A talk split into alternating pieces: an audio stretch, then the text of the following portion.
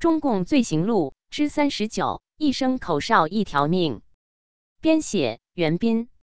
大纪元二零二一年七月二十日讯，这是发生在文革中的一个真实的故事。入夜，经历了一整天的骚动不安，故事发生地的这个县城总算安静了下来。夜色似乎很慷慨、美好，丑的、善的、恶的、欢乐、希冀、狂妄、恐怖，一切的一切都融进他的阴蔽之下。在县三代会。文革时的一级政权组织的西侧有条不宽的马路，家家户户落黑便关门插栓，现已路断人稀。突然，一声口哨声划破了夜的寂静。大路上慢慢悠悠走来个人。那时没任何文化娱乐活动，看不到电视，瞧不上戏曲，偏僻的县城更显得冷落。这位夜行者是去南街串门回来，无聊至极也会产生盲目的发泄。他是想用口哨声来冲淡夜的孤寂和沉闷，或许是想消除一下恐惧心理。口哨声婉转抑扬，与沉闷的夜色极不协调。干什么的？一声突然的喝问，口哨声戛然而止。几个手持棍棒巡逻的黑影从路边窜出来，拦住了吹口哨的人。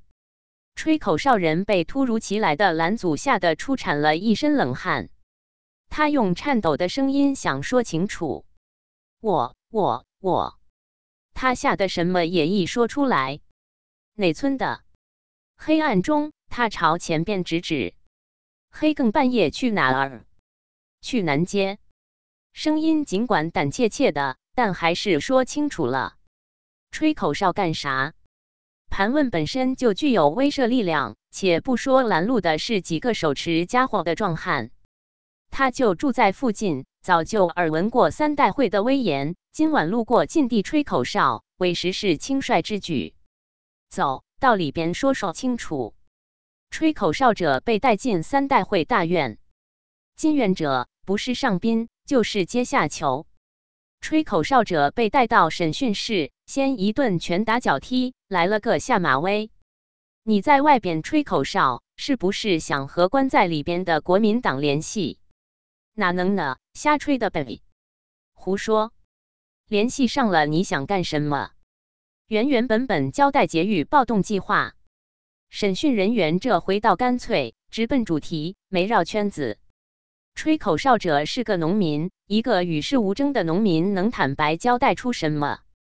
最后他惨死在酷刑之下，他实在交代不出什么。县里那么多干部成了国民党，他说不上一个名字，落得个带着花岗岩脑袋去见上帝，冤魂就长眠在当年三代会大院围墙外边。